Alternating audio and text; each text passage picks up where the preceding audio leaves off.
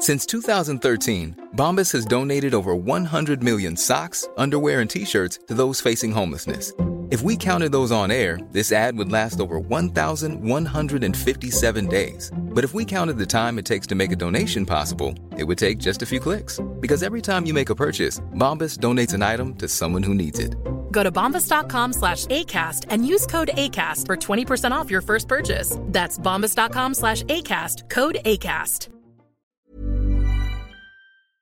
Ich muss jetzt mal ganz kurz ehrlich mit euch sein und mir auch was eingestehen. Es gibt echt viele Dinge in meinem Leben, bei denen ich absolut unstrukturiert bin. Aber die Nummer eins sind meine Finanzen.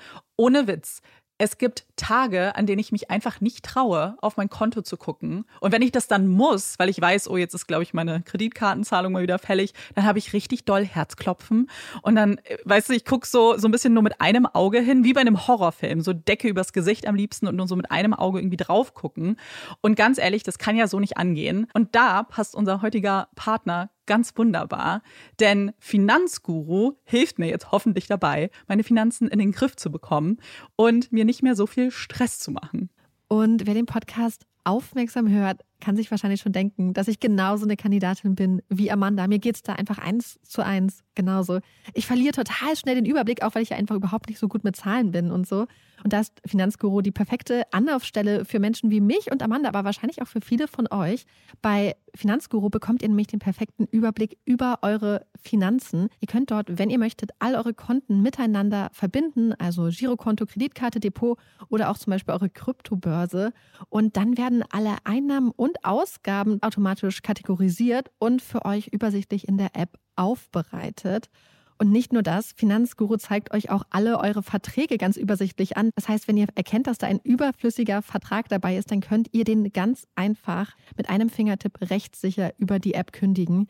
Das sind aber nicht die einzigen richtig coolen Features von Finanzguru. Finanzguru kann nämlich auch noch mehr machen und zwar für euch ganz persönlich. Genau, mit Finanzguru Plus bekommt ihr nämlich detaillierte Budgetanalysen und auch personalisierte Finanztipps, also alles irgendwie perfekt auf euch zugeschnitten. Ihr habt auch Analysen eures Kaufverhaltens, die euch zur Verfügung stehen. Dann könnt ihr nämlich auch Veränderungen planen.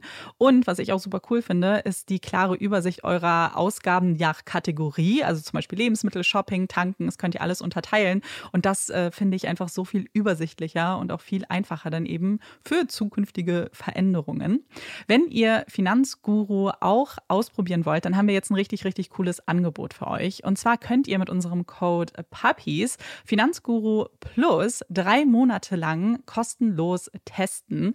Und das ist super einfach. Ihr müsst einfach nur die App downloaden, euer Konto verknüpfen und dann in eurem Profil den Code PUPPIES eingeben. Ganz wichtig, der Code ist nur für NeukundInnen gültig. Und dann geht's auch schon los. Dann könnt ihr Finanzguru drei Monate lang kostenlos kostenlos testen, durchstöbern und rausfinden, welche Funktion für euch am meisten Sinn ergibt. Den Link, den Code und alle weiteren Informationen findet ihr wie immer in unseren Shownotes und auch in unserem Linktree.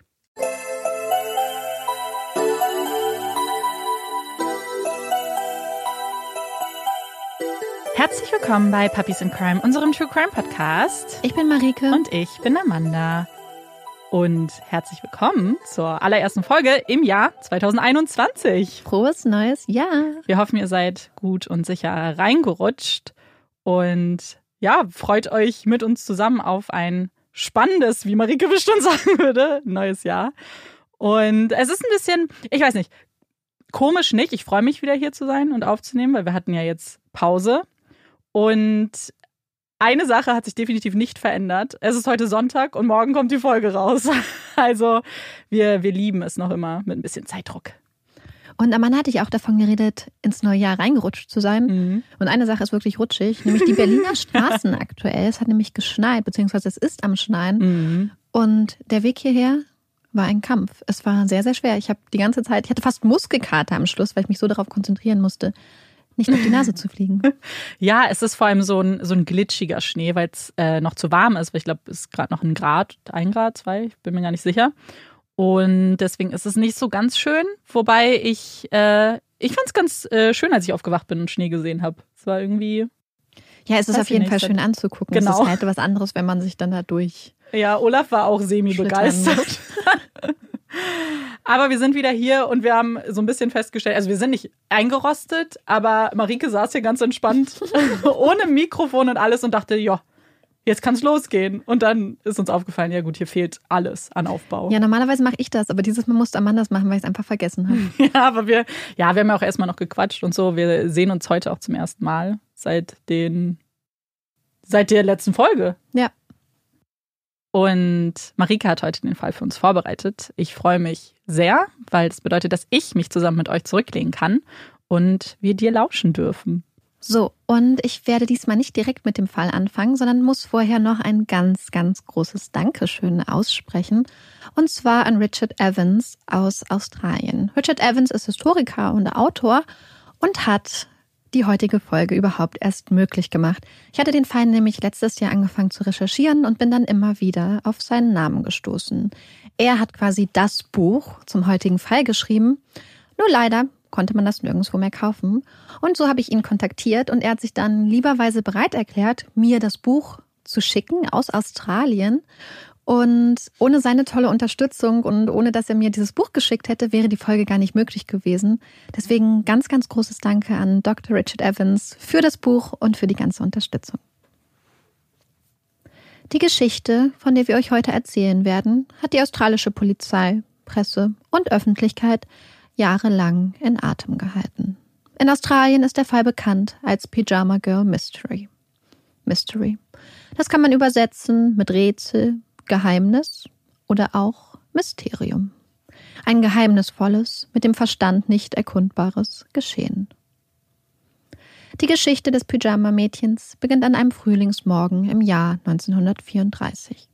Es ist der 1. September, ein Samstag, in der Nähe der kleinen Stadt Albury. Albury ist keine besonders aufregende Stadt, aber sie liegt gut, direkt an der M31, auf ungefähr halbem Wege zwischen Sydney und Melbourne. Es ist neun Uhr morgens und der 23-jährige Tom, ein junger Mann aus einer angesehenen Familie, schlendert auf dem Grünstreifen neben der Howlong Road entlang. An Toms Seite eine mächtige Erscheinung.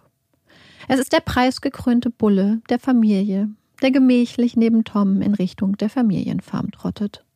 Der Bulle war erst heute Morgen wieder mit der Eisenbahn in Albury angekommen und jetzt, von Tom am Strick geführt, auf dem Nachhauseweg. Ein ganz normaler, ruhiger Samstagmorgen. Es ist nicht mehr weit, bald sind sie zu Hause. Zumindest denkt Tom das, ahnt noch nicht, dass er und der Bulle an diesem Morgen Teil der australischen Kriminalgeschichte werden würden. Die Howlong Road, an der Tom und der Bulle entlang schlendern, verläuft parallel zum Murray River, einem Fluss, der ab und an über seine Ufer hinaustritt und sich seinen Raum nimmt und dann das ihn umgebende Weideland überflutet. Um in so einem Fall dem Wasser seinen Platz zu geben, verlaufen hier und da Wasserrohre unter der Straße hindurch. Es sind keine besonders großen Rohre, gerade groß genug, dass ein Grundschulkind in die Dunkelheit kriechen könnte. Langsam trotten Tom und der Bulle weiter, haben bald das nächste Abwasserrohr in Sichtweite. Bald sind sie zu Hause. Doch was dann passiert, davon gibt es verschiedene Versionen. Es wird erzählt, dass es der Bulle gewesen sei, der den Tod zuerst gewittert hätte, der am ganzen Körper zu zittern angefangen hätte, der stehen geblieben wäre, sich geweigert hätte weiterzugehen, die vor Angst aufgerissenen Augen auf das wenige Meter entfernte Abflussrohr gerichtet der Bulle, der den Tod sah. Es ist ein eindrückliches Bild, das über die Jahre wieder und wieder erzählt und ausgeschmückt wurde. Und das doch, wie so vieles in diesem Fall, rein der Fantasie entsprang. Es war Tom, der es entdeckte, das etwas, was da halb im Abflussrohr lag, der einen groben Sack sah und eine dunkle Figur, der langsam näher ging und dann, wenige Meter vom Abflussrohr entfernt, sicher war. Das, was da aus dem Abflussrohr ragte, war ein menschlicher Körper. Ein Frauenkörper, das kann Tom sehen, halb verbrannt. Arme und Beine angewinkelt, Füße und Unterschenkel im Rohr, über dem Kopf ein grober Jutesack. In der Luft der starke Geruch von Kerosin. Eine Tote. Tom macht sich schnell auf den Weg. Er muss die Polizei alarmieren. Kehrt danach zurück zum Abflussrohr und hält an der Seite der Totenwache, bis die Detectives eintreffen. Nein, diesen Frühlingsmorgen würde er wohl nie vergessen. Bald sind die Kleinstadt-Detectives aus Albury vor Ort, begutachten den Fundort der Leiche, machen Fotos und schicken Telegramme nach Sydney. Verkohlter Körper einer jungen Frau gefunden, steht in einem der Telegramme. Bitte erfahrenen Detective schicken, in einem anderen. Die Leiche wird ins Krankenhaus von Albury gebracht und obduziert. Die Füße, die Beine, das Gesäß und ein Teil des unteren Rückens der Toten weisen starke Brandspuren auf. Von der Kleidung, die die Tote getragen haben muss, sind nur noch Fetzen übrig. Der Gerichtsmediziner kann zunächst gar nicht erkennen, um was es sich hier handelt. Später wird sich herausstellen, dass es die Rüberreste eines chinesischen Pyjamas waren. Ein Detail, was sich in die Köpfe der Menschen einbrennen und dem Fall seinen Namen geben wird. Der Kopf der Toten war mit einem Handtuch umwickelt worden. Darüber war ein Jutesack gestülpt worden. Darunter ein grausamer Anblick. Der Kopf weist massive Gewalteinwirkungen auf. Wieder und wieder muss mit einem stumpfen Gegenstand auf ihn eingeschlagen worden. Das linke Auge ist nicht mehr erkennbar, ist tief in den Schädel gedrückt worden. Die Schädelknochen zerschmettert. An einer Stelle ist die Gehirnmasse sichtbar. Das Gehirn weist zudem an mehreren Stellen starke Verletzungen auf.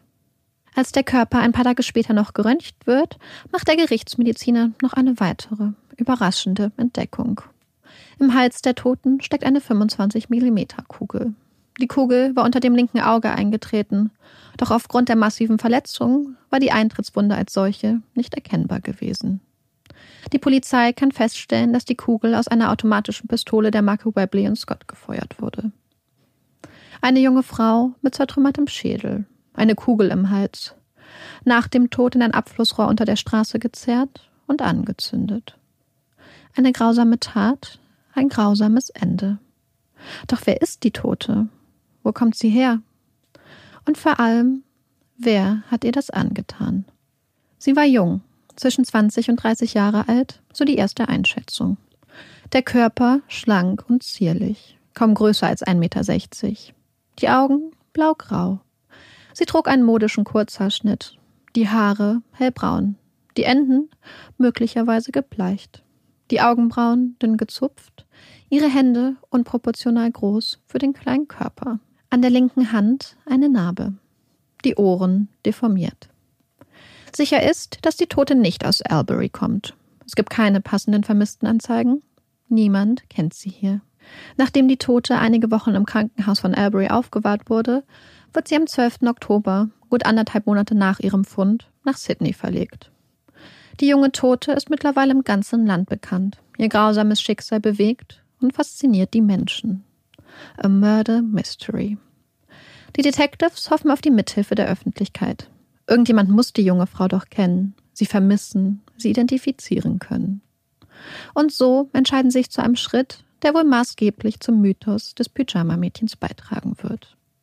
Die Tote wird in die Universität von Sydney gebracht, wo sie in einem schwarzen, mit Zink ausgekleideten und Formalin gefüllten Sarg aufbewahrt und der Öffentlichkeit präsentiert wird. Es ist ein verstörender Anblick, der viele Schaulustige und einige Angehörige vermisster Frauen anzieht.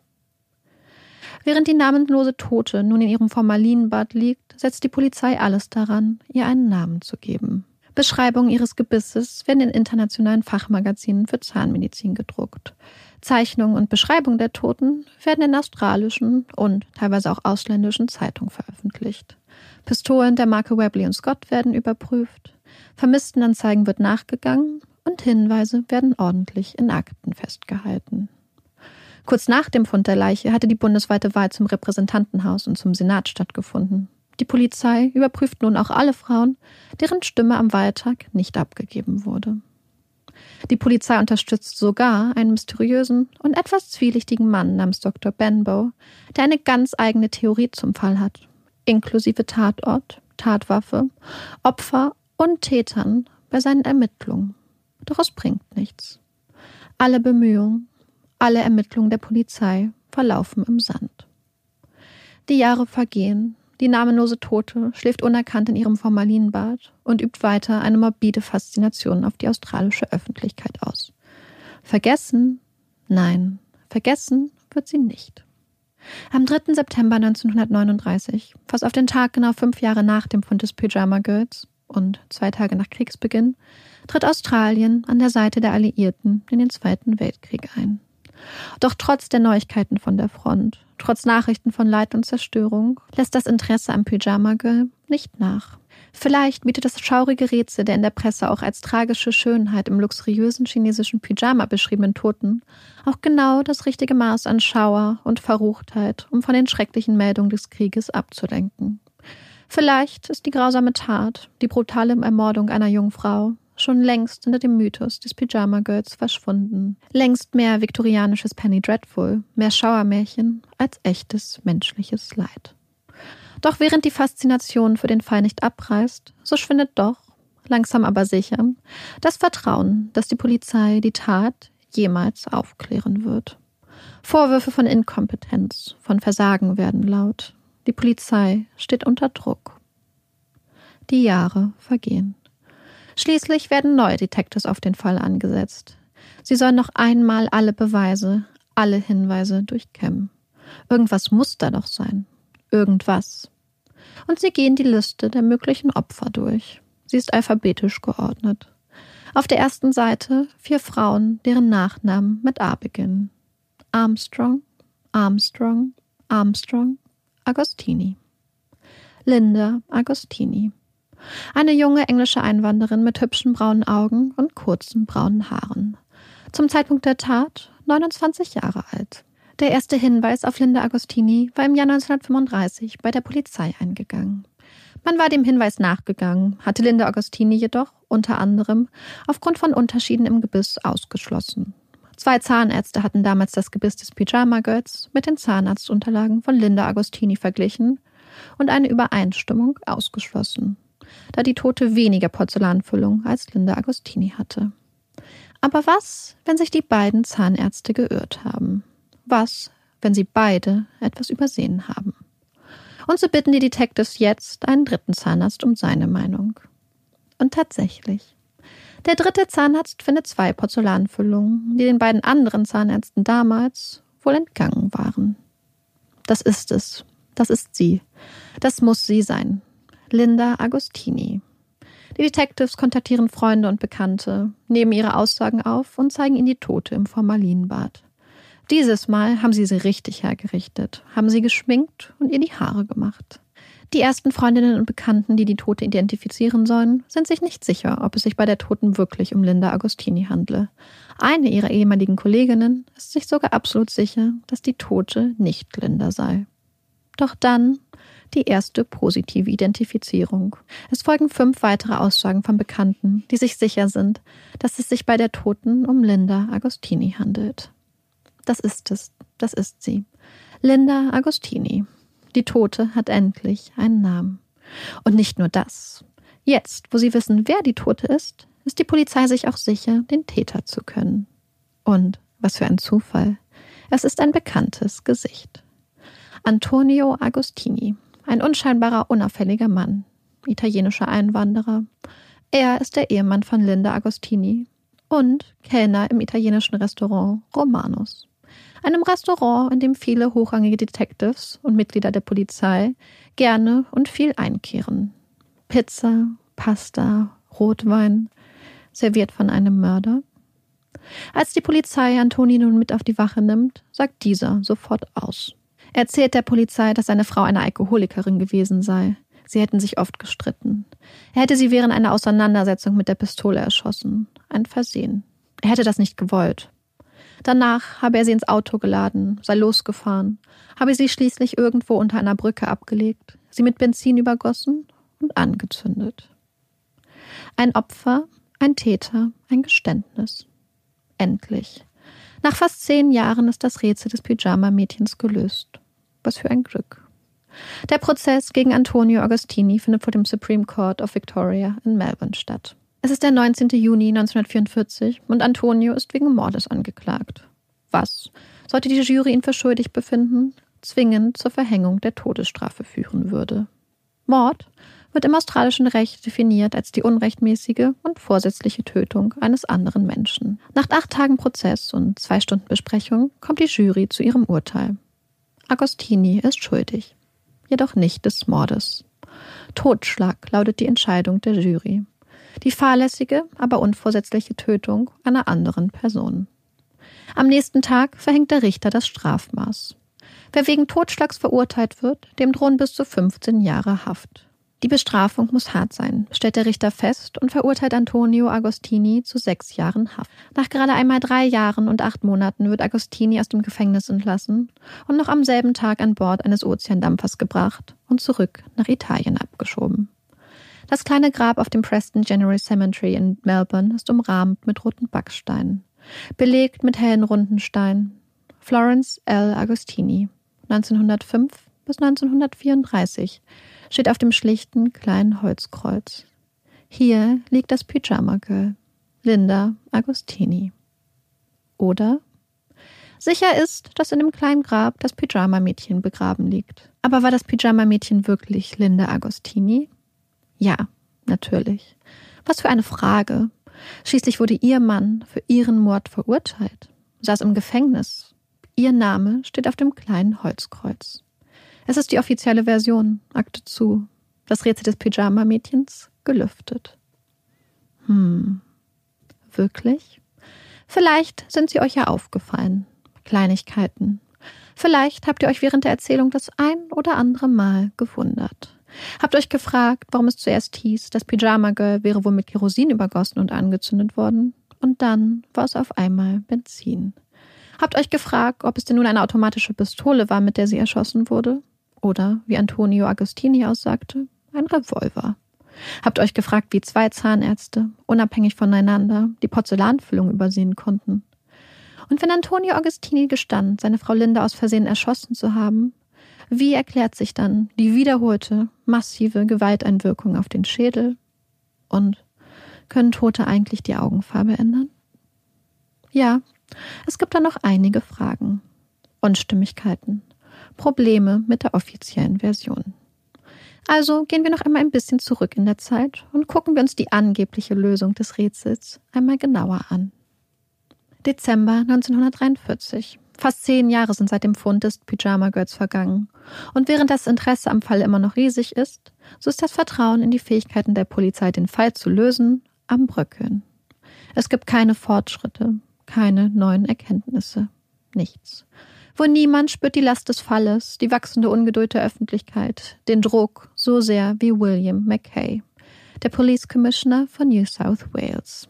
Er ist der Leiter der Polizeibehörde, der Mann, bei dem alle Fäden und all die Verantwortung für den Fall zusammenlaufen. McKay ist Schotte, aufgewachsen am Ende des 19. Jahrhunderts in Glasgow. Er war erst im Erwachsenenalter nach Australien ausgewandert und hatte, wie schon in Schottland, bald bei der Polizei in Sydney angefangen. McKay ist ein Charakter, der spaltet. Er sei raubeinig, neige zu ungerechter Bevorzugung und sei herrschsüchtig. Doch McKay schafft den Aufstieg und übernimmt 1935, ein Jahr nach dem Fund des Pyjama Girls, die Leitung der Polizeibehörde von New South Wales. Seit gut neun Jahren hat er dieses Amt nun schon inne, doch seine Zukunft sieht nicht rosig aus. Seine Amtszeit wurde begleitet von Skandalen, von internen Untersuchungen und vom stetigen Schatten des Pyjama Girl Falles. Sein großer Plan, das australische Äquivalent des FBIs aufzubauen, war gescheitert. Gesundheitlich ist er angeschlagen und der nächste Skandal steht auch schon vor der Tür. Das ruhmlose Ende seiner Karriere ist in Sichtweite. Man kann sich den Druck auf McKays Schultern, den sehnlichen Wunsch nach einem letzten großen Erfolg gut vorstellen. Also nochmal neu. Alles auf Anfang. Alle Kraft voraus im Pyjama Girl Fall. Im Dezember 1943 setzt McKay neue Detectives auf den Fall an. Die Liste mit den potenziellen Opfern ist lang. Auf der ersten Seite stehen vier Namen. Armstrong Jesse, Armstrong Muriel, Armstrong Zelda und Agostini Linda. Linda Agostini. Dass die Detectives ausgerechnet Linda Agostini als mögliches Opfer in den Fokus nehmen, verwundert etwas. Denn ihr Name war durchgestrichen. Die Detectives, die vorher mit dem Fall vertraut gewesen waren, hatten sie bereits als mögliches Opfer ausgeschlossen. Unter anderem hatte ihr Gebiss nicht mit dem der Toten übereingestimmt. Doch das war nur einer von vielen Gründen, warum Linda Agostinis Name von der Liste gestrichen wurde. Unter anderem gab es dann noch den kleinen, aber signifikanten Unterschied, dass das Pyjama Girl blau-graue Augen hatte, während Linda Agostini braunäugig war. Der erste Hinweis auf Linda Agostini als mögliches Opfer aus Albury ging um Jahr 1935 bei der Polizei in Sydney ein. Es war ein Bekannter von Linda, der ihr Verschwinden zu Protokoll gab. Der daraufhin angefertigte Polizeibericht erzählt von einer jungen Frau aus England namens Linda Platt, die mit einem Italiener namens Antonio Agostini verheiratet sei. Sie hätte seltsam geformte Ohren gehabt und einen gelben chinesischen Pyjama besessen. Ihr Mann, Kellner im Restaurant Romanus, sei von gewalttätiger Natur. Er habe angekündigt, sie, Linda, zu töten, sollte herausfinden, dass sie bereits verheiratet sei. Seit Linda und ihr Mann Sydney verlassen hätten, um nach Melbourne zu ziehen, habe der Bekannte nichts mehr von ihr gehört. Nachdem der zuständige Detective den besorgten Bekannten vernommen hat, wurde der Mann gebeten, sich einmal anzusehen, ob die Tote Linda Agostini sei. Die Tote ähnle Linda, so seine Einschätzung. Daraufhin kontaktierte der Detective aus Sydney seine Kollegen in Melbourne. Er bittet sie, Lindas Ehemann Antonio Agostini zum angeblichen Verschwinden seiner Frau zu vernehmen. Agostini berichtet dem Polizisten von einer schwierigen Ehe. Linda sei eine hitzköpfige Alkoholikerin gewesen, sei oft für längere Zeit verreist. Im August 1934, dem Monat, in dem das Pyjama-Mädchen ermordet wurde, hätte sie ihn verlassen. Seitdem hätte er nichts mehr von ihr gehört. Er gibt der Polizei ein Foto seiner Frau und den Namen ihres Zahnarztes. Der Detective kontaktiert auch Lindas Mutter, die in England lebt. Sie berichtet, dass sie schon länger keine Antwort mehr auf die Briefe erhalten habe, die sie an ihre Tochter geschickt habe. Als die Detectives ihr mitteilen, dass ihre Tochter ihren Ehemann wohl verlassen habe, ist sie jedoch überrascht. Die beiden hätten immer einen recht glücklichen Eindruck gemacht. Später schreibt sie der Polizei noch einmal. Sie habe in der Zeitung gelesen, dass die Tote aus Albury deformierte Ohren gehabt habe und berichtet, dass auch die Ohren ihrer Tochter verformt gewesen seien. Doch der Detective lässt Lindas Mutter ausrichten, dass es sich bei der Toten nicht um ihre Tochter handele. Er vermerkt in der Akte Linda Agostini. Ausschließen. Hängende Brust, andere Zähne als Opfer, braune Augen, zu lange Nase. Doch drei Jahre später geht wieder ein Anruf bei der Polizei in Sydney ein. Es ist Antonio Agostini. Er sei mittlerweile zurück nach Sydney gezogen und alte Bekannte und Freunde hätten Besorgnis über das Verschwinden von Linda geäußert. Sie hätten ihn überredet, die Polizei zu kontaktieren, nachzufragen, ob es irgendeinen Hinweis, irgendeine Spur zum Verbleib seiner Frau gäbe. Im Anschluss an sein Gespräch mit dem zuständigen Detective zeigt dieser ihm die Leiche des Pyjama Girls, das in ihrem Formalin geführten Sarg immer noch darauf wartet, endlich erkannt zu werden. Den stechenden Geruch von Formalin in der Nase blickt Agostini auf das zusammengeflickte Gesicht der Toten. Ja, es gebe eine gewisse Ähnlichkeit. Aber das ist nicht Linda. Das ist nicht seine Frau. Nach Agostini lädt die Polizei noch eine weitere Zeugin ein, um die Tote eventuell zu identifizieren. Doch auch sie ist sich sicher, dass es nicht Linda ist, die da vor ihr liegt. Die Brust sei ganz anders, die Nase sei anders und auch die Augenfarbe stimme nicht überein. Nein, das ist nicht Linda Agostini. Eine andere Brust, eine andere Nasenform und vor allem eine andere Augenfarbe. Man könnte meinen, der Name Linda Agostini wäre damit endgültig aus dem Rennen. Doch fünf Monate später meldet sich ein Mann bei der Polizei in Melbourne. Er ist Italiener. Sein Name Castellano. Er gibt an, die Identität des Pyjama-Mädchens zu kennen und nennt der Polizei einen Namen. Linda Agostini. Und er wisse auch, wer sie getötet habe. Der Mörder heiße Antonio Agostini, ihr Ehemann. Es sei am 28. August 1934 gewesen, wenige Tage bevor die Tote in Albury gefunden wurde. So berichtet der Mann es nun der Polizei. Er sei Antonio Agostini über den Weg gelaufen. Dieser hätte eine frische Schramme im Gesicht gehabt und ihm erzählt, dass seine Frau Linda ihn nun verlassen habe. Als Castellano wenige Tage später das Bild der Toten von Albury in der Zeitung sieht, vermutet er sofort, dass es Linda Agostini sei. Und tatsächlich. Ein paar Tage später habe Agostini ihn zu einer Autospritztour eingeladen und beim Fahren ganz beiläufig den Mord an seiner Frau gestanden. Er habe ihm erzählt, dass die Tote aus Albury seine Frau sei, dass er sie ermordet habe. Danach hätten die beiden Männer das Thema gewechselt. Doch die Polizisten sind skeptisch. Warum sollte Agostini so ganz nebenbei den Mord an seiner Frau gestehen? Und vor allem, warum meldet sich Castellano mit diesem Wissen erst jetzt, vier Jahre später? Seine Erklärung vermag kaum zu überzeugen. Es sei ihm in den letzten Jahren gesundheitlich nicht so gut gegangen. Außerdem habe er mitbekommen, dass die Polizei eh schon mit Agostini wegen der Toten aus Albury geredet habe. Daher habe er die Sache dann nicht weiter verfolgt. Hm, das klingt irgendwie seltsam. Und bald hat der zuständige Detective auch eine Ahnung, was hinter diesem plötzlichen Mitteilungsbedürfnis des Mannes steckt. Er vermutet einen Rachefeldzug gegen Agostini. Es hatte zuvor einen aufsehenerregenden Gerichtsprozess gegeben. Auf der einen Seite Freunde von Castellano und auf der anderen Seite der Arbeitgeber von Agostini, eine italo-australische Zeitung.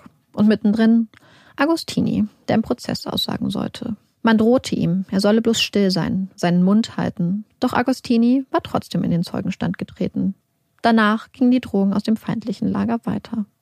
Und nun, so vermutet es der Polizist, sei der Zeitpunkt der Rache gekommen. Und so kommt der Detective, wie schon sein Kollege in Sydney Jahre zuvor, zu dem Ergebnis, dass Linda Agostini nicht das Pyjama Girl ist. Doch jetzt, Anfang des Jahres 1944, fast zehn Jahre nach dem Fund des Pyjama Girls, steht Lindas Name wieder im Fokus der Ermittlungen.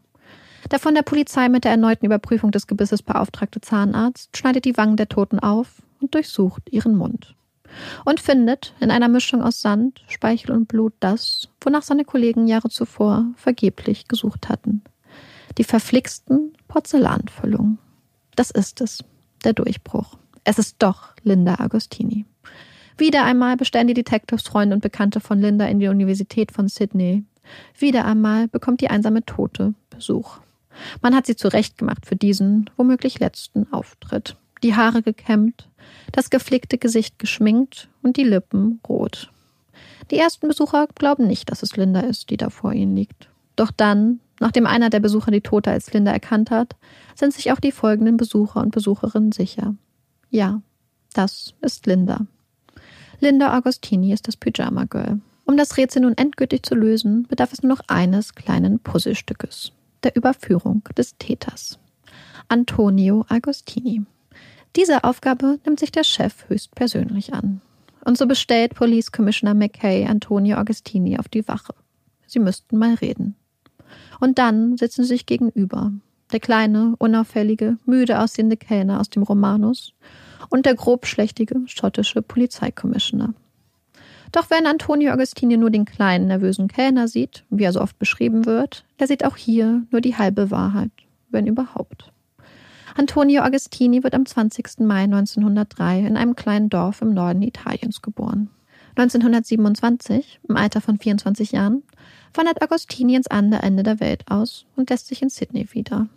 Australien ist zu diesem Zeitpunkt ein beliebtes Auswanderungsziel für Italiener, die auf der Suche nach einem besseren Leben sind. Es gibt viele kleine und große italienische Gemeinden in Australien zu diesem Zeitpunkt. Die meisten ihrer Mitglieder einfache Arbeiter.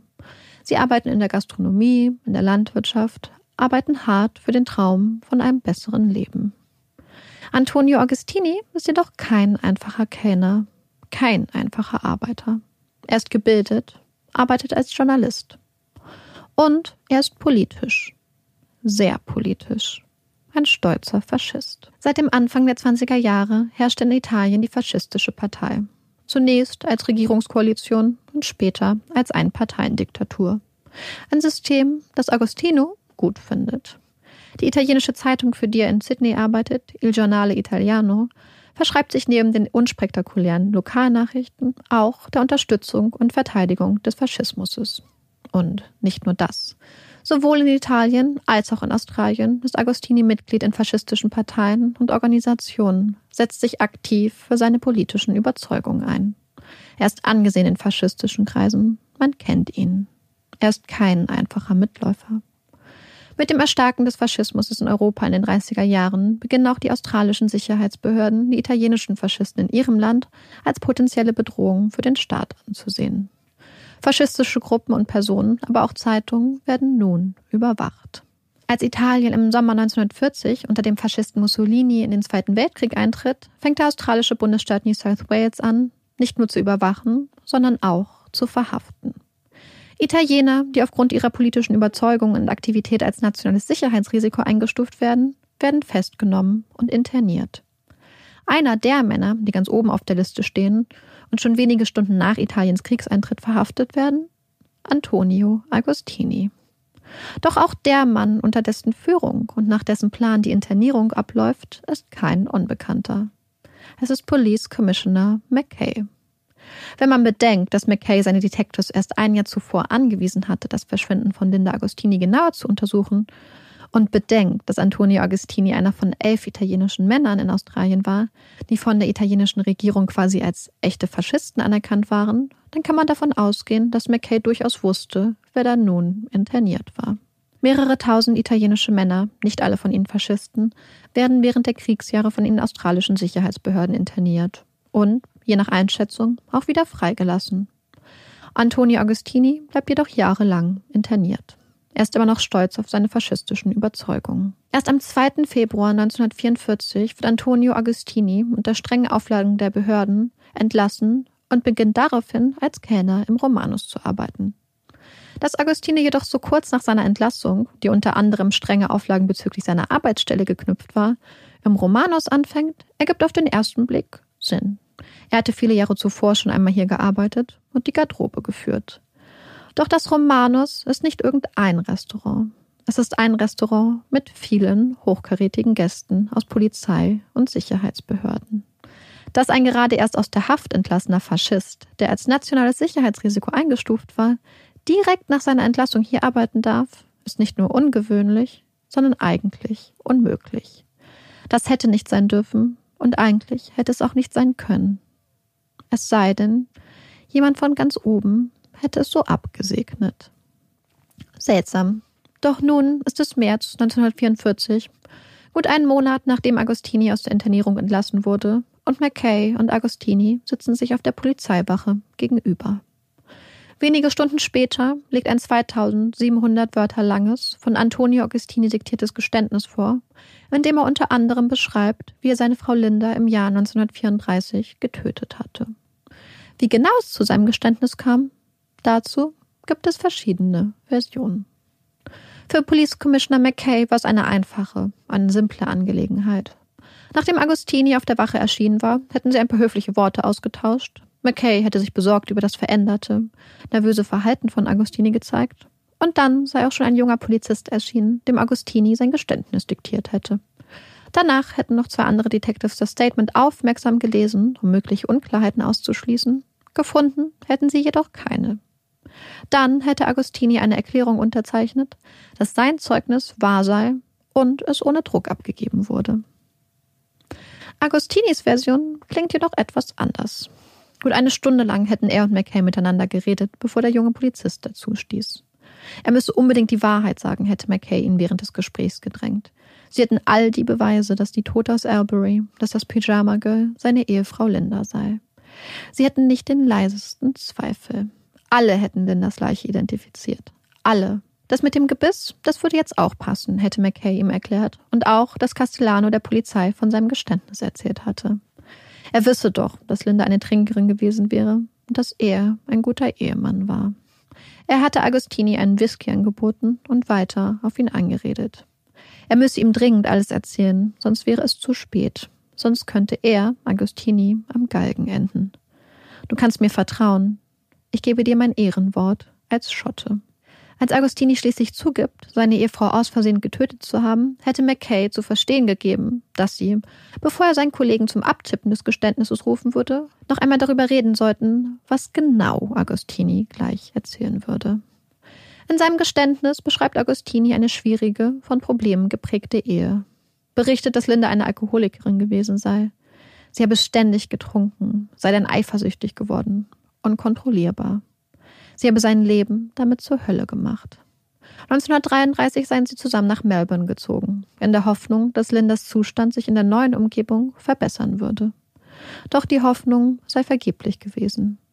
Linda hätte immer wieder versucht, ihn zu kontrollieren und hätte immer wieder gedroht, ihn zu töten. Es sei schließlich an einem Augustmorgen passiert, sieben Uhr. Er sei vom Weckerklingen wach geworden und hätte etwas an seinem Kopf gespürt. Es sei Linda gewesen, die eine Waffe gegen seinen Kopf gedrückt hätte. Sie hätten gekämpft. Linda sei stark gewesen und nicht bereit aufzugeben. Der Schuss habe sich aus Versehen gelöst. Er habe es gar nicht realisiert. Ein Unfall. Während des Kampfes habe er sich auch die Schramme im Gesicht zugezogen, die sein bekannter Castellano erwähnt hatte. Es sei das Visier des Revolvers gewesen, das ihm durchs Gesicht kratzte. Nachdem er zuerst die Polizei verständigen und alles erklären wollte, habe der Mut ihn jedoch verlassen und habe schließlich alles daran gesetzt, die Spuren des Unfalls zu vertuschen. Am Abend habe er sich dann auf den Weg gemacht, habe Melbourne in Richtung Albury verlassen. Als er Albury in der Nähe gesehen habe, sei er schließlich auf eine Landstraße abgebogen. Er habe den Körper, der sich in einem Sarg gefunden habe, unter einer Brücke abgelegt, ihn mit Benzin übergossen und angezündet. Dann sei er sofort nach Melbourne zurückgekehrt. Fehlt Agostini einmal ein Wort, hat er Probleme beim Beschreiben, ist es McKay, der ihm freundlich unter die Arme greift und ihm hilft, die richtige Formulierung zu finden. Das ist es, das Geständnis. Doch es ist ein Geständnis, das viele Fragen aufwirft, das vor Unstimmigkeiten nur so strotzt. Fangen wir mit den offensichtlichsten Problemen an Augustinis Version der Ereignisse an. Als das Pyjama-Mädchen gefunden wurde, wies ihr Kopf massive Verletzungen auf.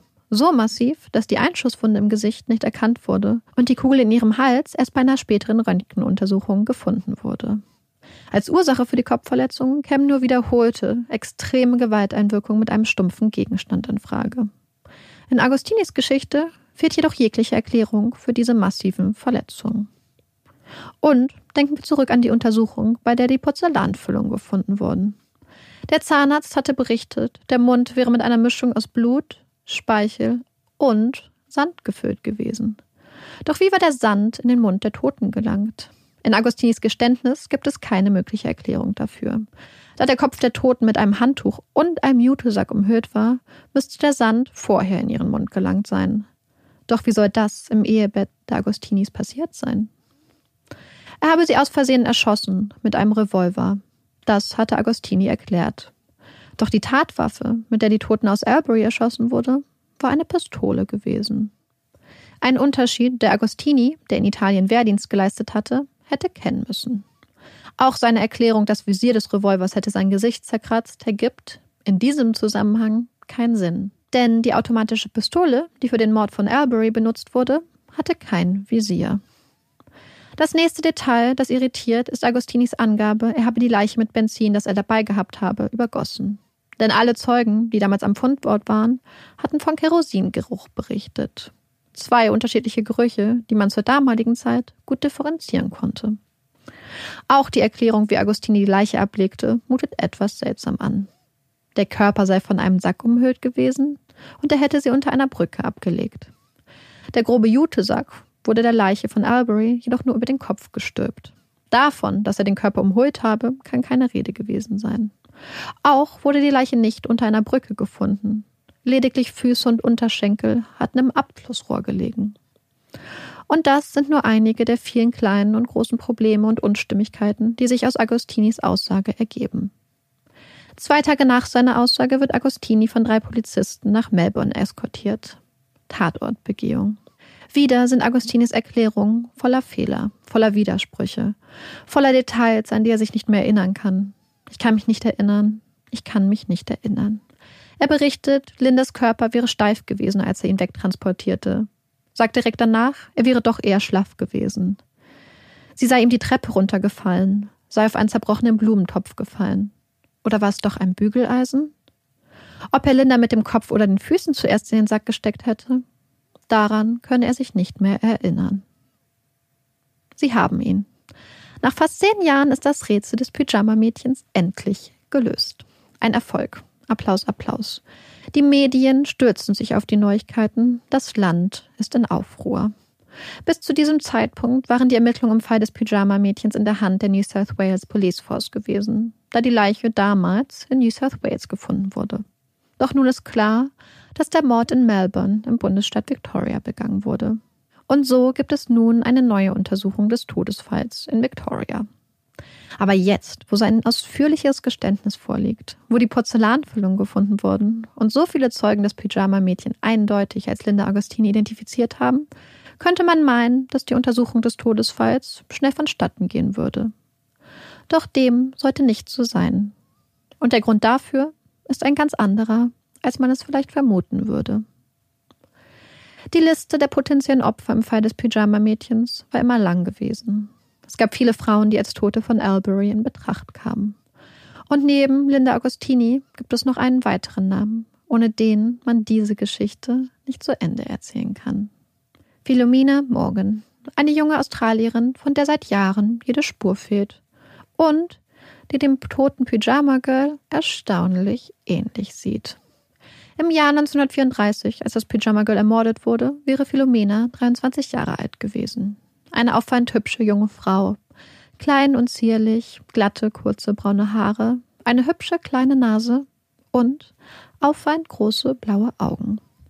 Ihre Großmutter hatte sie am 12. September 1934, elf Tage nach dem Fund der Toten von Albury, bei der Polizei als vermisst gemeldet. Sie hätte Philomena seit Jahren nicht mehr gesehen. Doch Philomenas Mutter boykottiert die Suche nach ihrer Tochter.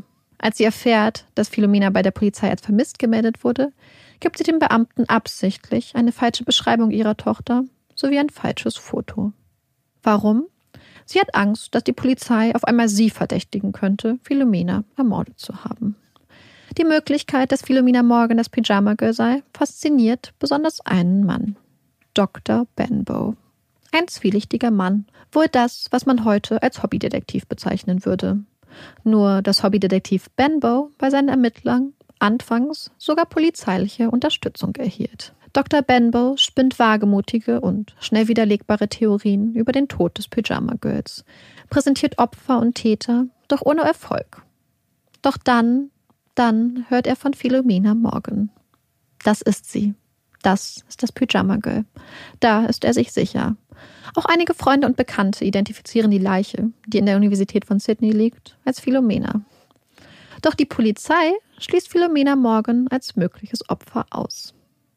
Denn sie glauben, dass Philomena schon viele Jahre vorher brutal ermordet wurde. Philomena Morgan hatte sich im Laufe ihres wahrscheinlich kurzen Lebens vieler Namen bedient. Philomena Frankie, Philomena Britz, Philomena Coots, Phyllis de Pierre und Anne Manginetti. Und, zumindest glaubt es die Polizei, Jean Morris. Eine junge Prostituierte, die im Jahr 1931 brutal ermordet wurde und deren wirklichen Namen die Polizei nie herausfinden konnte.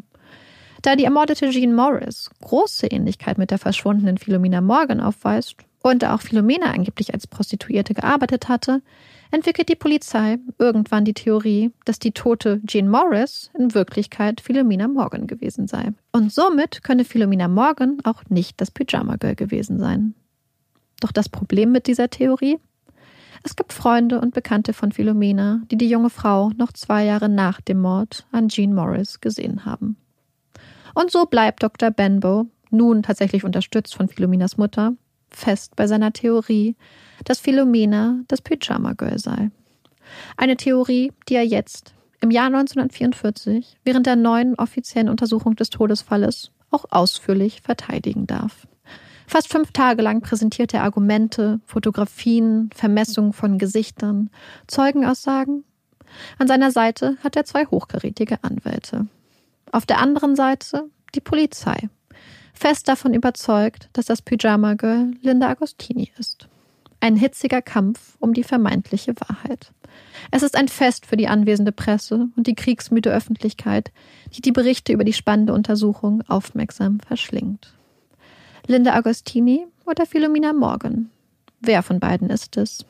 Im hitzigen Gefecht der Untersuchung geht ein Aspekt fast vollständig verloren. Was, wenn es keine der beiden Frauen ist? Eine Möglichkeit, die der die Untersuchung leitende Gerichtsmediziner jedoch scheinbar vergessen hat. Linda oder Philomena? Linda oder Philomena? Er entscheidet sich. Für Linda. Wenige Monate nach der Untersuchung am 19. Juni 1944 beginnt der Prozess gegen Antonio Agostini und endet mit einem Schuldspruch wegen Totschlags. Antonio Agostini tötete seine Frau Linda und seine Frau Linda ist das Pyjama Girl. So lautet seitdem die offizielle Version. So steht es in den Büchern. So steht es auf dem kleinen weißen Kreuz, das das Grab des Pyjama Girls ziert. Hier liegt Linda Augustini oder?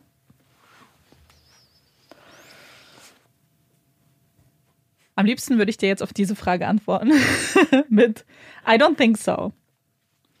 Ja. Aber darüber werden wir jetzt bestimmt sprechen. Ähm, genau. Ich habe es eingangs ja schon erwähnt. Die Quelle für diesen Fall ist ein Buch von Richard Evans. Und das Buch heißt Pyjama Girl Mystery. Das Buch wurde 2004 in Australien veröffentlicht und es ist die Quelle zum Fall. Es ist ähm, sehr beeindruckend. Es gibt verschiedene Bücher tatsächlich zum Fall. Es gibt auch verschiedene Filme etc. Das ist ein Fall, der halt in, in Australien jahrelang sehr viel Aufsehen erregt hat, der die Leute total fasziniert hat, immer noch fasziniert.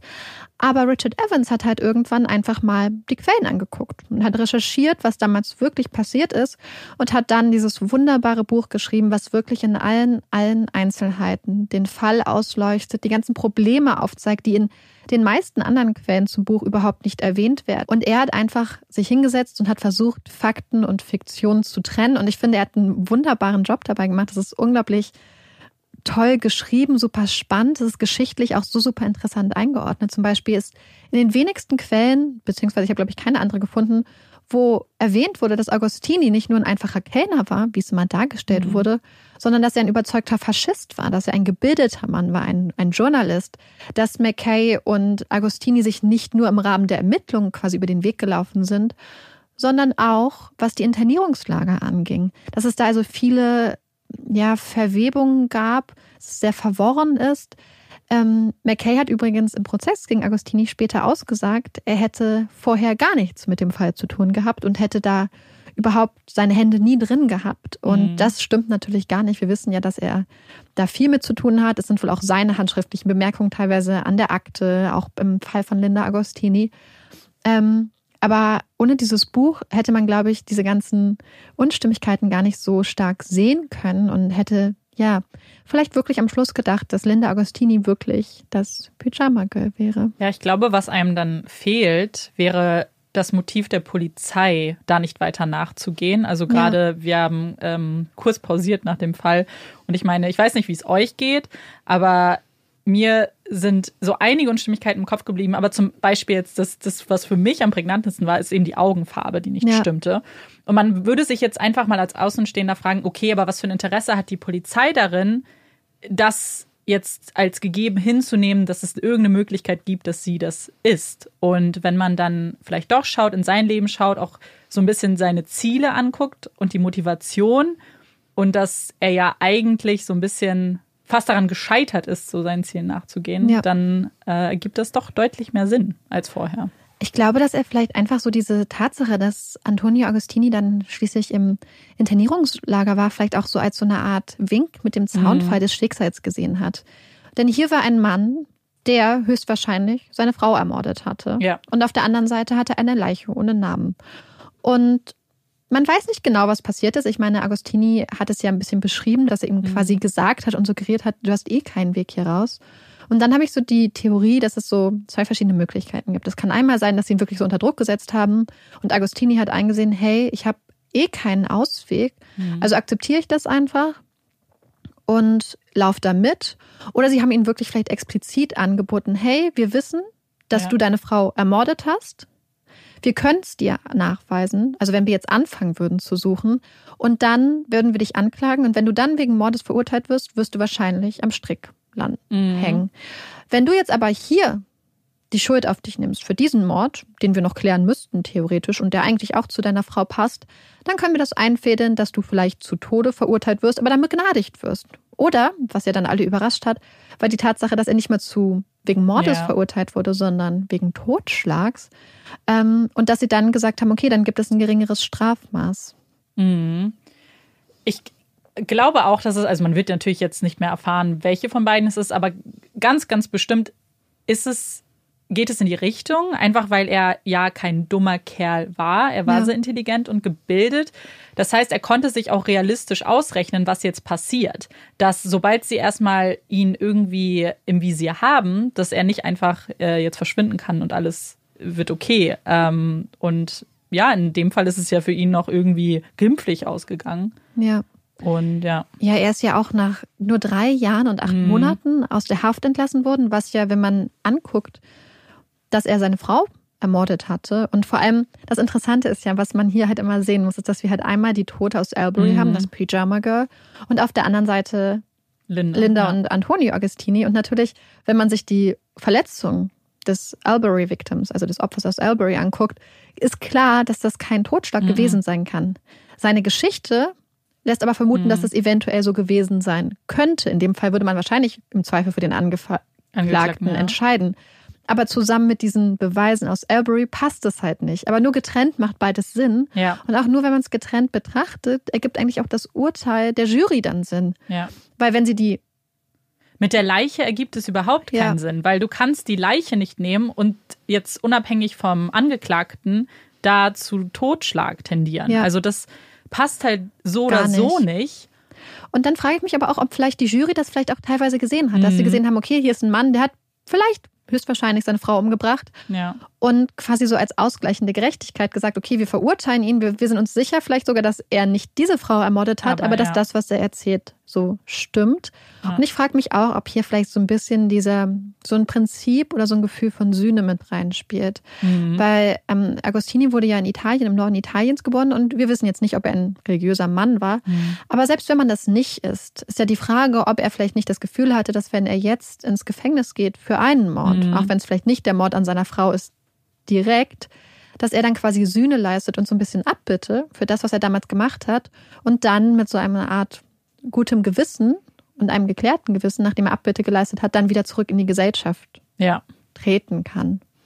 Das kann ganz gut sein. Ich glaube auch, dass man nicht vergessen darf, dass es eine andere Zeit war und dass vielleicht die Jury heute anders handeln würde, weil man vielleicht eher noch so eine so einen Gerechtigkeitssinn im, im Rechtsverständnis hat. Ja. Weil ich glaube auch, dass genau das passiert ist, was du gesagt hast. Sie waren sich, glaube ich, schon darüber klar, ähm, dass das nicht so richtig passt. Aber sie waren sich auch klar darüber, dass er jemanden umgebracht hat. Er hat es ja auch gestanden.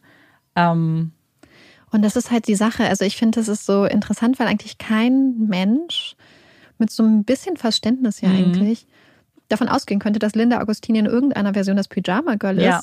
Weil es war ja nicht nur die Tatsache, dass die Augenfarbe nicht gestimmt hat. Ja. Wo dann übrigens einfach im Prozess gesagt wurde von den Gerichtsmedizinern, ja, die wird sich wohl geändert haben. Aber wie?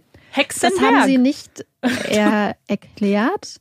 Interessanterweise war auch ein, ein großer Unterschied zwischen beiden, weswegen auch am Anfang mhm. so viele Leute gesagt haben, dass Linda Agostini auf jeden Fall nicht das Pyjama Girl sein kann, dass das Pyjama Girl wohl kleine feste Brüste hat und mhm. Linda Agostini halt große hängende Brüste, was halt ein signifikanter Unterschied mhm. ist, was erklärt wurde damit, dass halt ja die Totenstarre eingesetzt hätte und die Brust nachhaltig verändert hätte. Mhm. Ich habe zwischenzeitlich noch ganz viel recherchiert, weil ich überlegt hatte, ob die Tatsache, also der Körper war ja teilweise verbrannt, ob das vielleicht damit zu tun hätte, weil wenn man eine Leiche verbrennt, ja Sachen wie ähm, Wasser mhm. aus dem Gewebe, aber auch Fett etc. quasi ja ähm, sich verändert und das Gewebe teilweise auch so schrumpft quasi. Aber das würde in diesem Fall ja keinen Sinn machen, weil mhm. dieser Teil des Körpers ja nicht so massiv verbrannt war wie die ja. anderen Teile. Ähm, aber deswegen fand ich diese Erklärung, dass es Rigor Mortis ist, ja. der dafür verantwortlich ist, so an den Haaren herbeigezogen, genau wie so viele Sachen in diesem Prozess. Und ich denke, dass wenn man dann als halbwegs mhm. vernünftiger Mensch da sitzt, muss man eigentlich ahnen, mhm. dass das nicht stimmt. Nee, man sieht einfach, dass hier die Herangehensweise nicht die war, wie es sein sollte. Normalerweise hast du Hinweise und nimmst alle Hinweise und suchst den äh, das Opfer oder den Täter. Ja. In dem Fall war es ja ganz offensichtlich, sie hatten jemanden in Verdacht und haben sich die Beweise so hingebogen, dass ja. es passt. Manche haben sie dann ausgelassen. Ich meine auch, dass ja so viele sie erstmal nicht identifiziert haben, sich sogar ja. sicher waren, dass sie es nicht ist. Und ich, als du das erzählt hast mit, wo sie zurechtgemacht wurde, waren die alle zusammen? Und haben sie das angeguckt? Das ist super interessant, denn die Polizei hat zwar quasi verneint, dass sie den mhm. Menschen, die sie damals eingeladen hätte, vorher gesagt haben, dass es sich um Linda Agostini handelt. Aber bevor sie alle in den Raum gegangen sind an der Universität, wo die Leiche aufbewahrt wurde, standen sie alle zusammen im Flur. Und die eine ja. verbindende Person all dieser Menschen war Linda Agostini. Mhm. Das heißt, ihnen war quasi, während sie da zusammenstanden, schon klar, ja. dass es sich hier um Linda Agostini handelt. Das heißt, selbst wenn du als Polizei nicht sagst, wer es ist, ist es fast so wie so eine mhm. Matheaufgabe. Hier, ich zeig dir jetzt was, was könnte es sein? Und du ja. guckst vielleicht gar nicht objektiv auf das, was du da liest, siehst, sondern denkst so, was will die Polizei von mir hören? Ja. Weil wir wissen ja, es gibt ja zum Beispiel auch Experimente, dass Menschen in Gruppensituationen bereit ja, genau. sind, Sachen auszusagen, die einfach objektiv nicht mit dem übereinstimmen, was sie beispielsweise mhm. sehen. Und ich glaube, dass das hier ganz stark damit reingespielt hat. Ja, genau deswegen hatte ich so ein bisschen gefragt, weil ich glaube, dass da, und es läuft wahnsinnig unterbewusst ab. Deswegen ja. kannst du nicht mal den Menschen daraus jetzt irgendwie mhm. einen Strick drehen oder so, weil ich glaube, dass einfach ähm, das im Kopf passiert, man sich so ja. ja die Parallelen zieht oder ja die Punkte verbindet und dann einfach zu demselben Ergebnis kommt. Und ich meine, da wurde zwar jemand zurechtgemacht, aber diese Person war schon lange tot. Ja. Und Marike hat mir Fotos gezeigt, ähm, die findet ihr auf Instagram dann. Ich meine, irgendwann siehst du auch das, was du sehen sollst. Und ich, ja. Und man muss natürlich auch sagen, ich meine, wenn man einer Toten dann ein Gesicht wie so, ein, ja, wie so eine leere mhm. Leinwand benutzt und dann die Lippen entsprechend zurecht macht und die Augen, ja. Dann und die Augenbrauen, dann sieht es auch vielleicht einfach entsprechend aus. Gerade wenn man ja. das Gefühl hat, dass es eine bestimmte Antwort gibt, die erwartet wird von ja. den Autoritäten, was man ja in diesem Moment auch sehen muss. Aber ja, ich fand es halt einfach so interessant, weil es halt wirklich noch Leute gibt, die darauf bestehen, mhm. dass das die Frau ist, dass Linda Agostini da wirklich ähm, vergraben liegt auf dem Friedhof in Melbourne. Interessant finde ich und was mich damals auch so ganz in den Fall reingezogen hat, war dann dieses Aufkommen von Philomena Morgan. Mhm. Weil ich damals, als ich auch bevor ich das Buch gelesen habe, hatte ich dieses Foto gesehen und dann das Foto von der Leiche quasi und dachte so, okay, das ist es doch, das ist doch das Opfer. Also es sieht mhm. sehr, sehr ähnlich aus. Dr. Benbow hatte damals quasi so Berechnungen angestellt und hatte so mit so geometrischen mhm. Linien Teile des Gesichtes ähm, verbunden und so Längen und Verhältnisse hergestellt. Sieht sehr überzeugend aus. Hier muss man aber sehen, dass das an einem zweidimensionalen Objekt gemacht wurde, das heißt an Fotos und Bildern.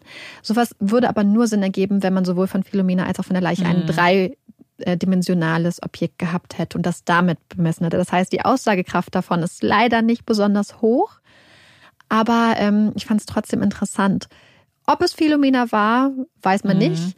Was man nämlich auch sagen muss, ist nun mal die Tatsache, dass es über 100 andere Frauen gab, die auf dieser Liste stehen und die von der Polizei nicht verfolgt werden konnten und die nicht aufgeklärt worden waren. Ja. Das heißt, es gibt sehr, sehr viele Frauen, die potenziell noch das Opfer sein könnten. Das heißt, wir haben nur quasi an der Oberfläche gekratzt, leider. Ich glaube aber, dass einfach diese Möglichkeit, dass es eine andere Person, also namentlich, dass Philomena namentlich genannt mhm. wurde, reicht, um hier noch mehr Zweifel zu streuen und eben zu zeigen, dass es so viele mehr Frauen gäbe, die in Frage kommen. Und irgendwie hat man ja schon das Gefühl, dass die Frau, das Pyjama-Mädchen, es verdient hätte, dass da jemand ordentlicher hinschaut, dass man ihr den richtigen Namen gibt, weil jetzt hat man eben diesen bitteren Nachgeschmack oder Beigeschmack, dass es nicht so passt, dass man das Gefühl ja. hat, das stimmt nicht. Also es war so meine erste, so mein erstes Gefühl und deins ja auch. Ähm, und das, ja, das einfach diese, vor allem es kann ja auch irgendwelche Auswirkungen auf andere Ermittlungen haben, dass jetzt hier jemand falsch identifiziert wurde oder ja, dass eine Familie irgendwo sitzt, die nicht weiß, wo ihre Tochter, Schwester, Mutter ist. Was ich mich immer frage, ob man nicht irgendwann mit ähm, DNA sich die mhm. Sache nochmal angucken könnte. Ich habe es extra nochmal gegoogelt. Formalin, also diese Formaldehyd-Lösung, in der die Leiche damals konserviert wurde, würde es theoretisch angeblich noch möglich machen, dass man trotzdem mhm. noch DNA oder RNA dann extrahieren und untersuchen könnte. Natürlich liegt sie jetzt auch schon sehr lange in der Erde. Wir wissen nicht genau, wie mhm. der Sarg aussieht. Aber vielleicht wäre das ja trotzdem noch eine Möglichkeit. Ja. Also ich fände das sehr, sehr spannend. Aber ich glaube, die Tatsache, dass, also ich finde das Buch äh, von Dr. Evans ist so eindeutig darin, dass Linda mhm. Agostini nicht die Tote sein kann. Dass ja. das einfach, einfach nicht so ist.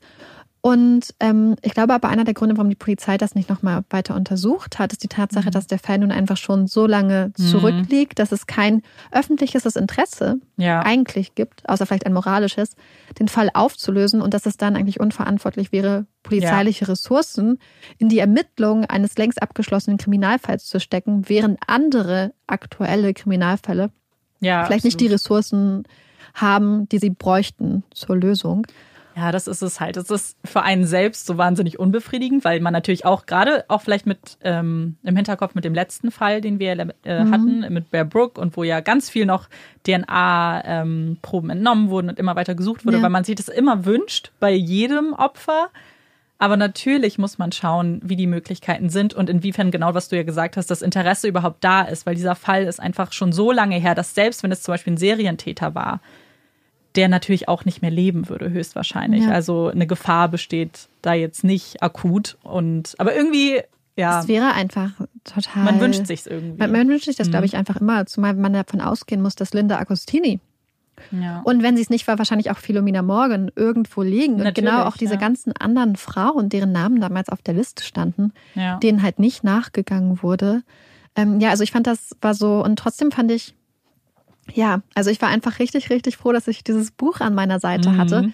Wie gesagt, das Buch gibt es leider nicht zu kaufen, leider auch nicht als E-Book. Ähm, Richard Evans hat es mir einfach super Ja. lieb zur Verfügung gestellt.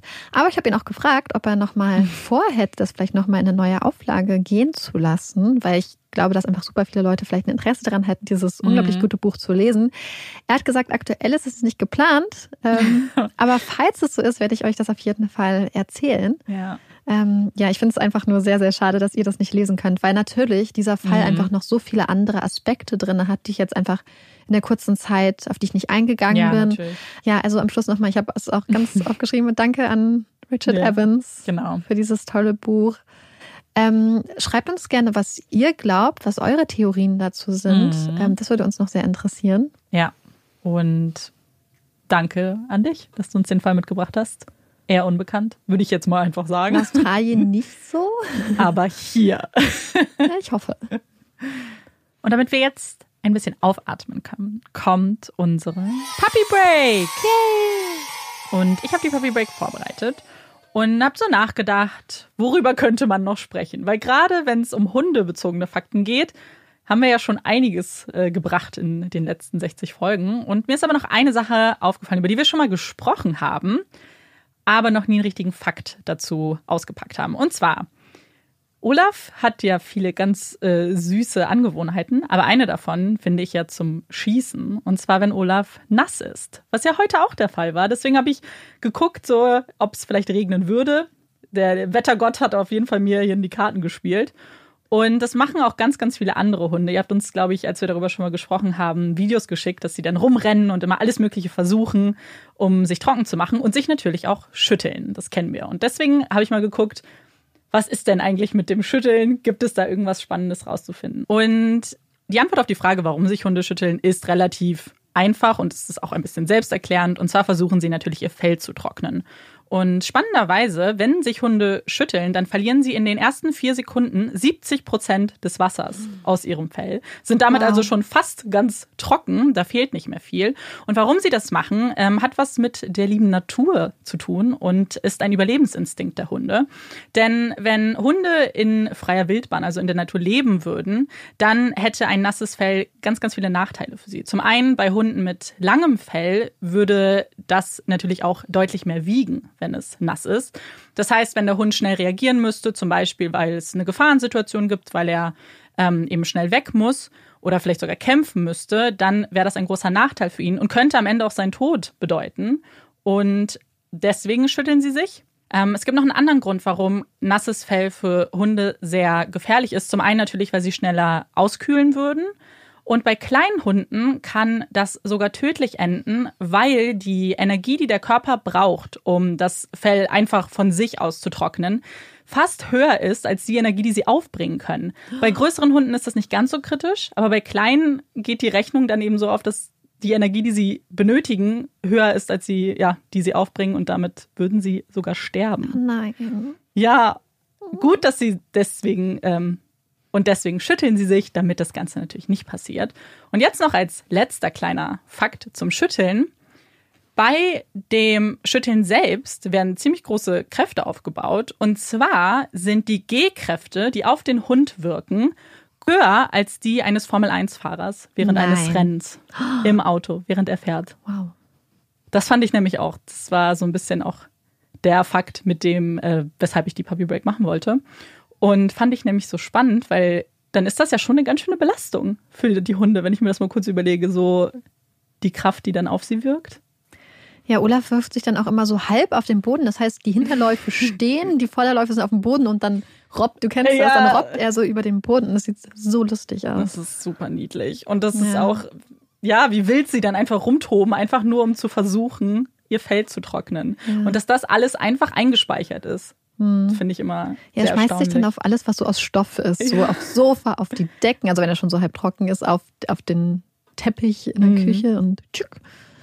Immer sehr Super lustig. niedlich. Ich würde mich auch wieder freuen, wenn ihr uns Videos schickt, weil ich weiß nicht, warum ich das so witzig finde, wenn ich das Mhm. sehe. Es ist einfach super niedlich. Ne, Becky? Und damit geht's jetzt weiter bei uns im Podcast mit der Rubrik Empfehlungen. Und ich möchte vielleicht gleich mal anfangen, weil meine vielleicht ganz gut jetzt zu der Zeit passt. Es ist ja gerade 2021. Und was macht man, wenn das Jahr endet? Man schaut ja immer zurück.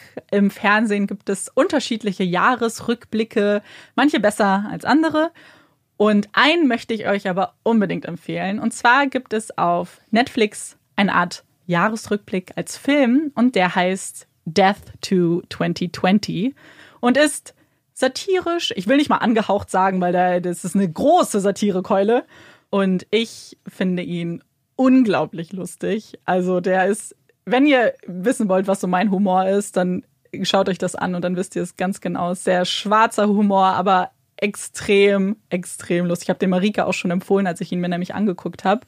Und ja, der nimmt so ein bisschen das ganze letzte Jahr auf die Schippe, schaut ähm, ganz viel in die USA. Und übrigens, das habe ich dir, glaube ich, gar nicht erzählt, der ist von den Machern von Black Mirror.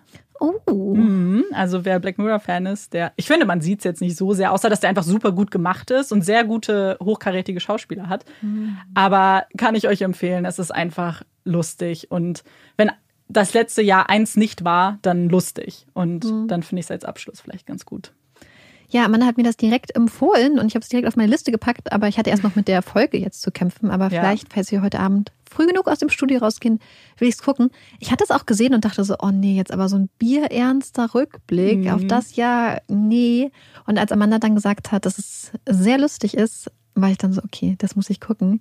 Ich habe nämlich auch neulich eine Empfehlung von dir geguckt und zwar hat Amanda jetzt letzten Fall den Bear Brook-Fall und hat uns den Podcast dazu empfohlen. Ne? Und dann hatte ich den Podcast gehört, einfach nur, weil Ja. mir das gerade einfällt. Und ich war so froh, dass ich Amandas Folge vorher gehört hätte. Ich habe gedacht, oh mein Gott, wenn ich den Podcast einfach so gehört hätte, ohne dass ich vorher Mhm. wusste, durch Amanda, was passiert ist, hätte ich gar nichts verstanden.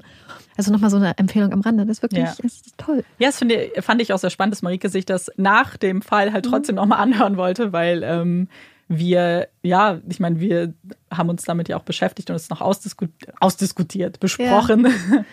ähm, ja, aber der Podcast ist halt einfach auch sehr, sehr gut gemacht. Also, Und, und er hat mich auch äh, überzeugt bei einer Sache. Weil ich habe nämlich immer zu dir gesagt, ich mag nicht Ja. so gerne Podcasts Stimmt. mit Einspielern. das stimmt. Aber der hat so gute Einspieler, dass ich das einfach Ja. zurücknehmen musste. Ja, meine weil- Meinung ja. geändert habe. Das stimmt. Äh, Es gibt nämlich tatsächlich auch Podcasts, wo das nicht so der Fall ist, wo die Qualität eben sehr schwankt und ich verstehe, dass das dann störend sein kann, aber das äh, fand ich nämlich bei dem auch ganz gut. Ja, so Das schnell noch eine zweite Empfehlung reingesneakt. Richtig gut.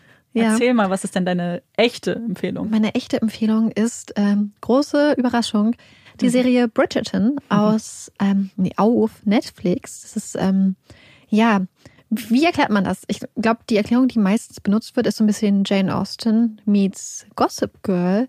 Ähm, ich habe früher in meiner Jugend Jane Austen Filme, nicht die Bücher, die habe ich einfach nicht gelesen, geliebt und gesuchtet und immer, immer wieder geguckt. Und ich habe immer diese ganzen Period Dramas aus England so sehr geliebt und liebe das auch immer noch sehr.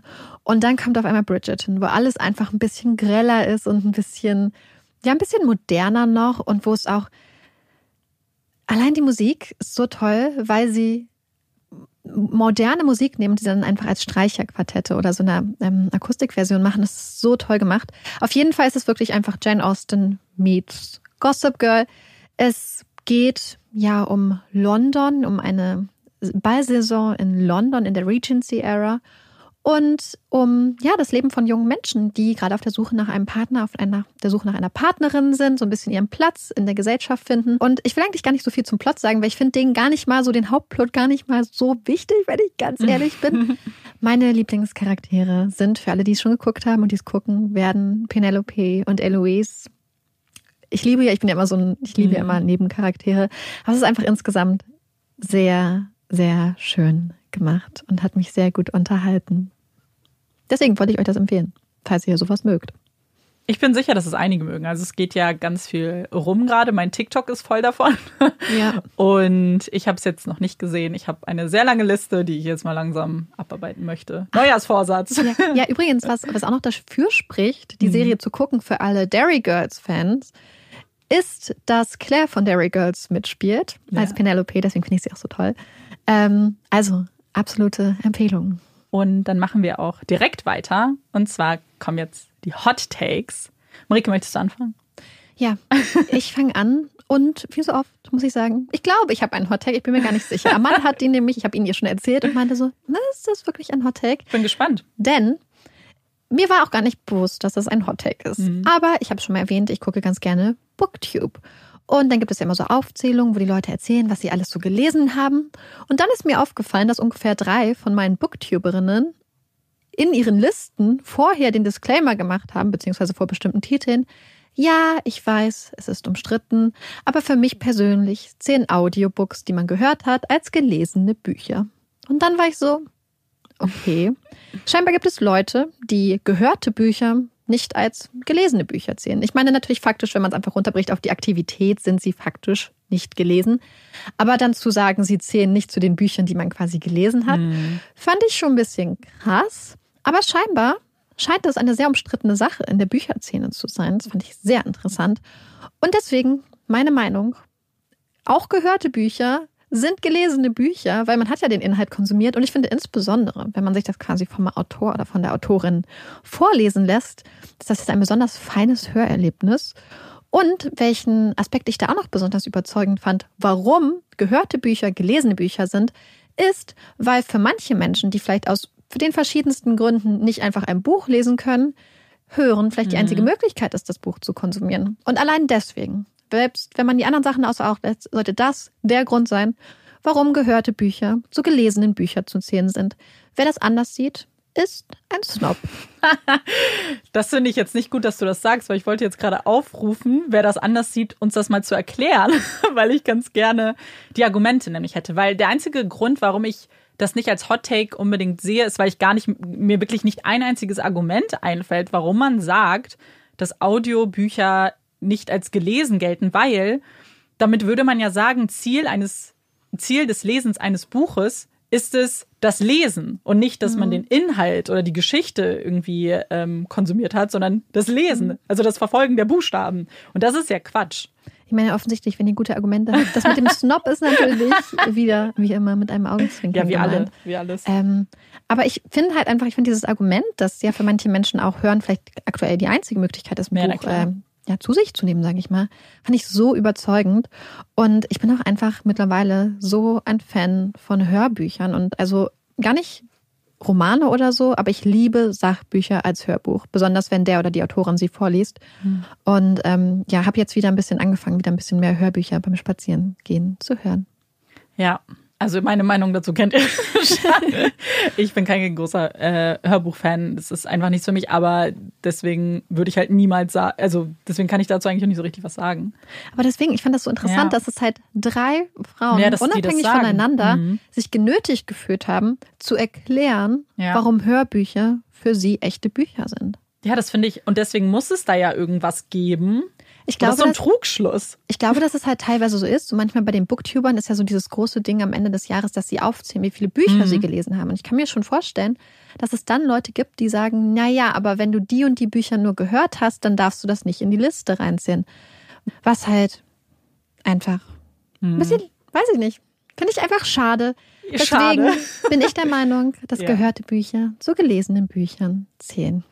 Wie gesagt, Das alle, unterschreibe ich all die so. lieben Leute da draußen, die das anders sehen, können uns gerne schreiben. Ja, weil das würde mich einfach wirklich interessieren. Auch selbst wenn ihr Ja, das nicht so auch. seht, aber manchmal hat man ja irgendwie dann eine Idee, Eine warum es Erklärung, so sein warum könnte. das so ist, Genau. ja. Ihr müsst euch nicht outen. Als Ihr dürft es auch. Es ist immer alles klar. mit einem kleinen Augenzwinkern. ja, wir outen uns ja hier ständig mit den Hot Takes eigentlich als irgendwie Bananenhasser zum Beispiel. Oh ja. Aber dann äh, nehme ich das mal als Überleitung zu meinem Hot Take. Und wir hatten schon mal den Hot Take, dass ähm, Facebook für uns ein wenig überbewertet ist. Das hatte Boah, ja. Marike äh, uns ähm, mitgeteilt und ich hatte ihr da auch zugestimmt. Und ich möchte noch eine andere Social Media Plattform jetzt mit reinwerfen. Und ich glaube, die ist auch relativ kontrovers. Und zwar etwas, womit ich einfach nichts anfangen kann. Und ich auch noch nie was anfangen konnte und überhaupt keinen Drang oder das Bedürfnis habe, mich da reinzufuchsen, ist Twitter. Ich finde Twitter komplett überbewertet. Ich weiß nicht. Mir. Ich bin sicher, dass es einige gibt, die das äh, total spannend finden, da zum Beispiel auf ihrem Feed irgendwie nach lustigen ähm, Posts heißt es Posts, Tweets? Tweets. Nach Tweets äh, zu gucken. Aber für mich ist die Vorstellung immer komisch, dass ich da zum Beispiel Freunde habe äh, und dazwischen vielleicht ein paar Promis oder so, den ich bei Twitter folge. Und dann diese komische Mischung aus einem Kumpel, der zum Beispiel sagt, er hat gerade Kaffee gekauft bei Starbucks und irgendeinem Promi, der was mega, weiß ich nicht, gesellschaftskritisches postet. Weil wenn ich zum Beispiel so Best of Twitter irgendwo hab, das finde ich dann schon lustig. Aber die Idee, dass das alles in der Menge von so random Tweets ist, finde ich irgendwie komisch. Ja, Twitter erschließt sich. Also ich verstehe schon Twitter, Mhm. aber ich glaube, ich verstehe es nicht für mich. So. Ja. ähm, ich bin froh, dass es Black Twitter gibt, weil das ja offensichtlich einige Perlen des Mhm. 21. Jahrhunderts hervorgebracht hat. Und ich mag auch diese Zusammenstellung Ja. sehr gerne. Aber ansonsten erschließt sich mir die Plattform auch nicht. Ich habe schon öfters mal so raufgeguckt, aber ich finde die Benutzeroberfläche so ein bisschen verwirrend. Aber Ja. ja, ich fühle mich jetzt auch. Die Sache ist ja die. Ich habe das Gefühl, dass sowieso auch bei Twitter auch eher ältere älter Leute sind. Mhm. Weswegen ich jetzt, ich wollte nämlich gerade sagen, ich fühle mich wie eine- eine Oma. aber nee, dann fühle ich mich wahrscheinlich eher wie eine jüngere Person, wenn ich mich jetzt nicht so zu Twitter hingezogen fühle. Ich kann tatsächlich gar nicht richtig verstehen, was welche Zielgruppe Twitter hat. Also ich kann das irgendwie nicht richtig benennen, weil ich schon das Gefühl habe, dass es Leute in unserem Alter auch machen, aber vielleicht mit einer größeren Plattform. Ich, ich, ich keine Ahnung. Irgendwie, ich glaube, was auch so ein bisschen bei mir das Problem mit Twitter ist ähm, und warum ich Instagram so mag, ist, weil ich finde, Instagram ist ja einfach wahnsinnig visuell. Also man scrollt da durch und selbst wenn das jetzt nicht die tollsten Fotos sind, die da sind, ist es irgendwie schneller weg. Wenn ich dann erstmal so drei Zeilen lese und dann feststelle, ja, das war jetzt doof. Glaub, was auch doof ist bei Twitter, habe ich das Gefühl, dass es voll oft einfach so Verlinkungen sind. Ja, Das mag ich stimmt. nicht. Ja, ich will alles stimmt. perfekt präsentiert bekommen. ja, Also also den ersten Blick. Bitte. genau das. Ja, deswegen ähm, auch der Grund, warum es uns nicht bei Twitter gibt. Ja, also ich sehe das genauso. Ich stimme dir da voll zu. Bin gespannt, was ihr sagt und wenn ihr Twitter nutzt, ähm, gerne kurz ja einfach mal sagen, warum das für euch wertvoll ist. Ein wertvolles Medium. Ich glaube, für den politischen Diskurs ist das ganz, Ja. ganz nützlich. Ja. So, und damit würden wir die Folge dann auch für heute beenden. Wir haben uns sehr gefreut, mit euch zusammen ins Jahr 2021 reinzusteppen mit der 61. Folge. Wir können jetzt quasi wieder Stimmt. fast bei 1 anfangen mit dem Zählen. Es war echt praktisch, dass wir mit 60 aufgehört haben. Das war Ja. so nicht geplant. Das war nicht ganz so geplant. Wir hoffen auf jeden Fall, ihr bleibt alle gesund. Falls es Mhm. bei euch schneit, hoffen wir, ihr rutscht nicht aus. Genau, passt gut auf euch auf und Bleibt wir würden, warm. Genau. Wir würden uns natürlich wahnsinnig freuen, wenn ihr uns beim nächsten Mal auch wieder zuhört. Ich bin Amanda Ich bin Marike. und das ist Puppies and Crime. Tschüss.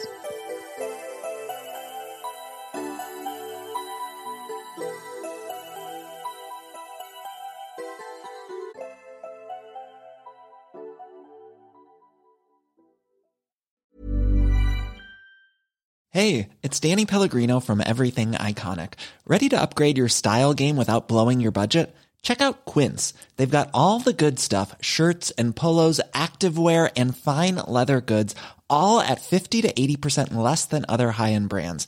And the best part? They're all about safe, ethical, and responsible manufacturing. Get that luxury vibe without the luxury price tag. Hit up quince.com slash upgrade for free shipping and 365 day returns on your next order. That's quince.com slash upgrade.